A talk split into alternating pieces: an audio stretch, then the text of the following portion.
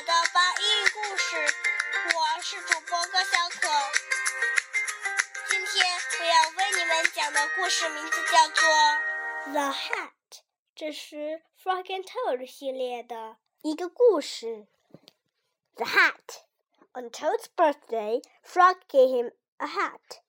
Toad was delighted. Happy birthday, said Frog. Toad put on the hat. It fell down over his eyes. I am sorry, said Frog. That hat is much too big for you. I will give you something else. No, said Toad. This hat is your present to me. I like it. I will wear it the way it is. Frog and Toad went for a walk. Toad tripped over a rock. He bumped into a tree. He fell in a hole. Frog, said Toad, I can't see anything. I will not be able to wear your beautiful present. This is a sad birthday for me. Frog and Toad were sad for a while. Then Frog said, Toad, here is what you must do. Tonight, when you go to bed, you must think some very big thoughts. Those big thoughts will make your head grow larger. In the morning, your new hat may fit.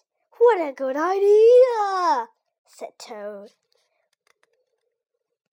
That night, when Toad went to bed, he thought the biggest thoughts that he could think. Toad thought about giant sunflowers. He thought about tall oak trees. He thought about high mountains covered with snow. Then Toad fell asleep. Frog came into Toad's house. He came in quietly. Frog found the hat and took it to his house. Frog poured some water on the hat. He put the hat in a warm place to dry. It began to shrink. The hat grew smaller and smaller. Frog went back to Toad's house. Toad was still fast asleep. Frog put the hat back on the hook where he found it.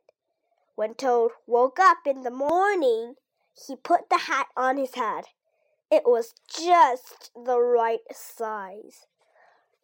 Toad ran to Frog's house. Frog, Frog, he cried. All those big thoughts have made my head much larger. Now I can wear your present. Frog and Toad went for a walk. Toad did not trip over a rock. He did not bump into a tree. He did not fall in a hole. It turned out to be a very pleasant day after Toad's birthday. 好了，今天的故事就到这里。如果你们喜欢我的故事的话，请下次继续收听吧。再见喽！本期节目播放完毕。支持本电台，请在荔枝 FM 订阅收听。